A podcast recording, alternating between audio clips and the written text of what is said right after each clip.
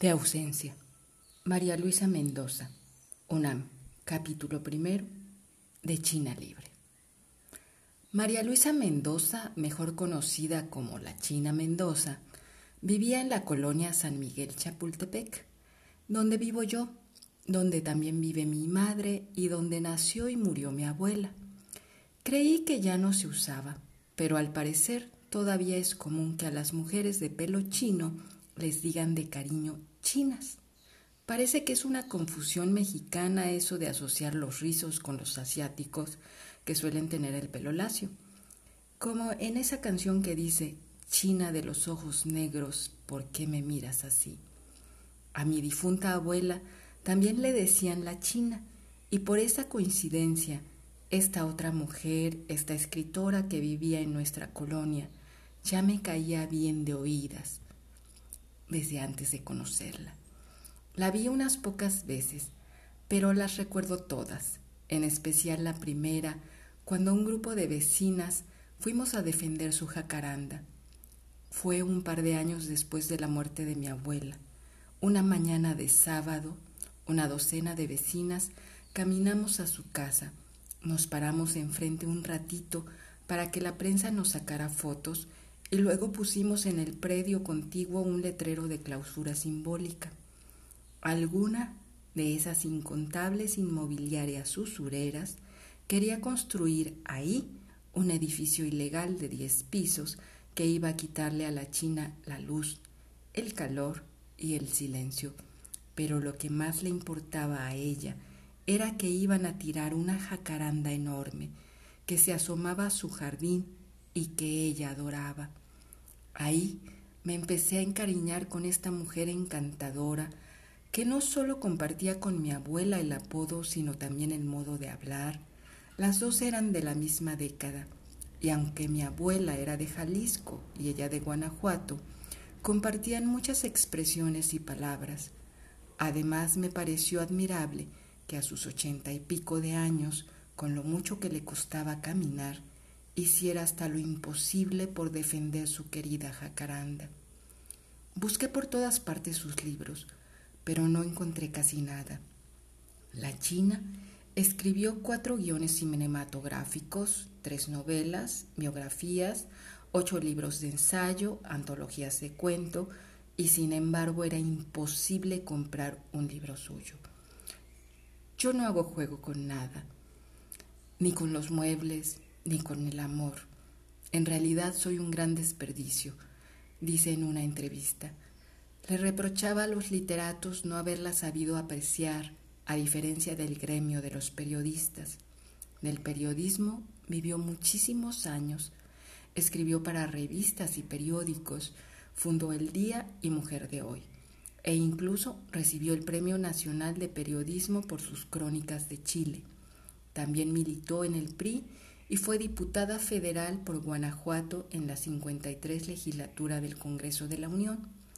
En el ensayo autobiográfico de Cuerpo Entero, habla de esos años que fueron duros por la enorme cantidad de trabajo y porque padecía dolores en la espalda, pero su pasión por legislar hacía que valiera la pena. Todo apunta, no obstante, a que la literatura era su gran amor un amor no del todo correspondido.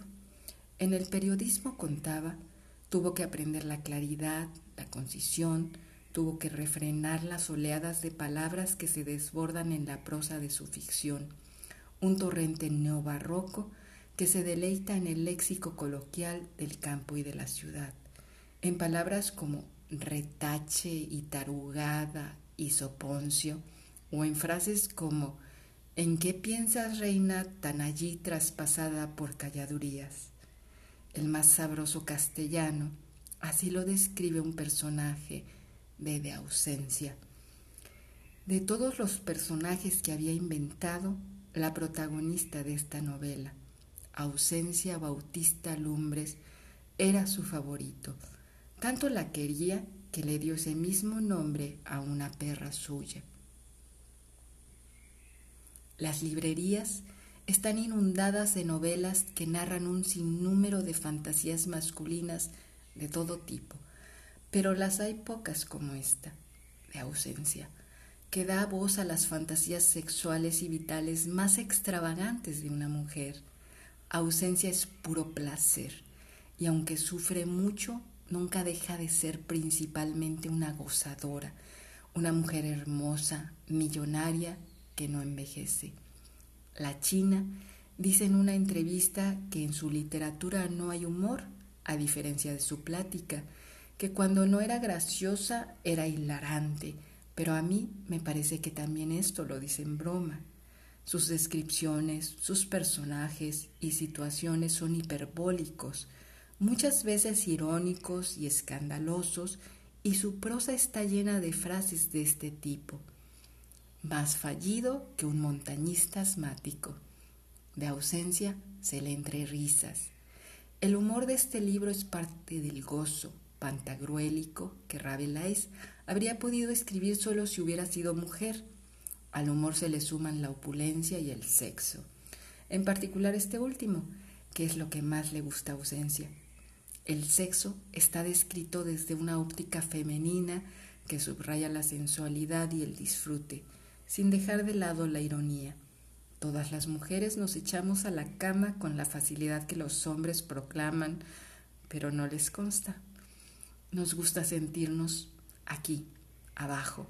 Ah, cómo me gusta. Pero no pasa de eso, un hacer lo que corresponde a quien así lo ha decidido.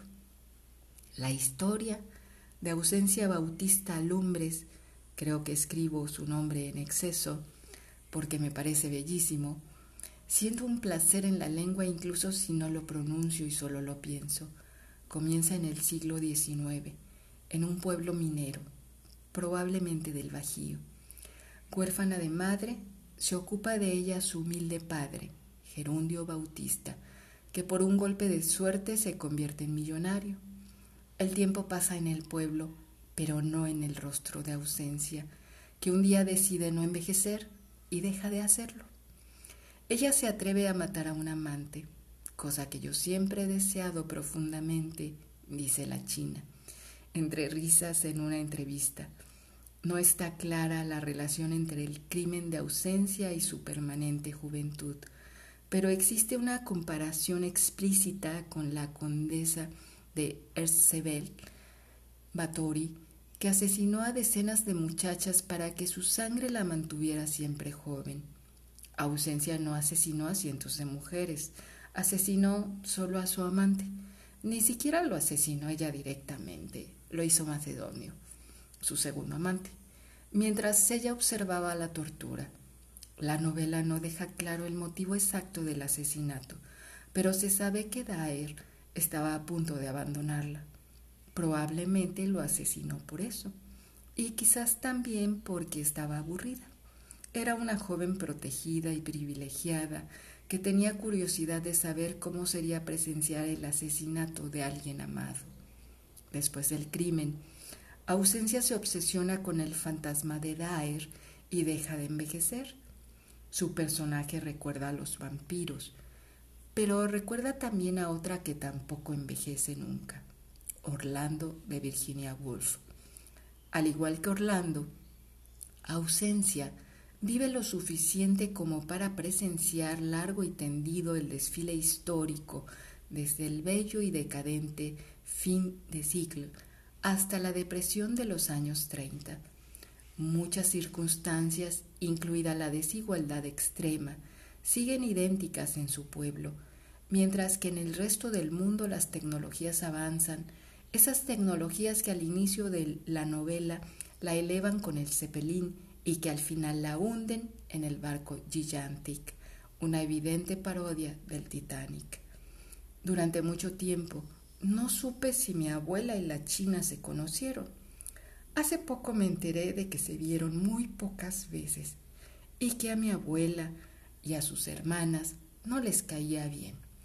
Mi abuela, que era la decencia con patas, describía a la china como excesiva y alocada dice un pasaje de este libro.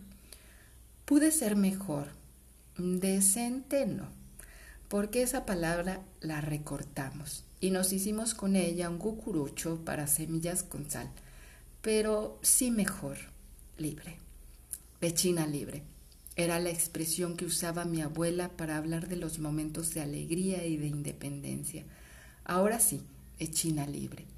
La usa la China, también un par de veces en este libro, que manda a volar la decencia en aras de la libertad. Así se describe la China a sí misma en una entrevista. Soy escandalosa, abierta, emotiva, lagrimosa, expresiva a morir, soy exagerada, pero no por eso me vas a dejar de querer, ¿verdad? No, no, al contrario. Quiero decirle, por todo esto te queremos más. Espero que este libro llegue a muchísimas manos, a todas las que no alcanzó en los años que estuvo sin reimprimirse. Espero que honre la memoria de una mujer demasiado viva para mi abuela y para su tiempo, demasiado estridente, sexual e indómita para el machismo flagrante de su época. A la jacaranda la salvamos. Éramos pocas vecinas, pero no cejamos hasta detener la construcción del edificio y salvar el árbol. Lo hicimos por la jacaranda y lo hicimos por la china. La última vez que la vi, yo iba por la calle acompañada de mi madre y llevaba a mi recién nacido dormido en la carriola. La vimos en su silla de ruedas, justo afuera de su casa. La saludamos con la mano y dos palabras y seguimos de largo. Unos pasos más adelante, nos gritó que nos regresáramos. Quería ver de nuevo un momento nada más a mi hijo. Se asomó a la carriola, dijo que era hermosísimo y antes de meterse a su casa me tomó fuerte del brazo y me dijo, cuídalo mucho. Lo dijo con tal fervor que todavía hoy puedo escuchar cada sílaba en su volumen alto, en su tono extraño y su repentina trascendencia.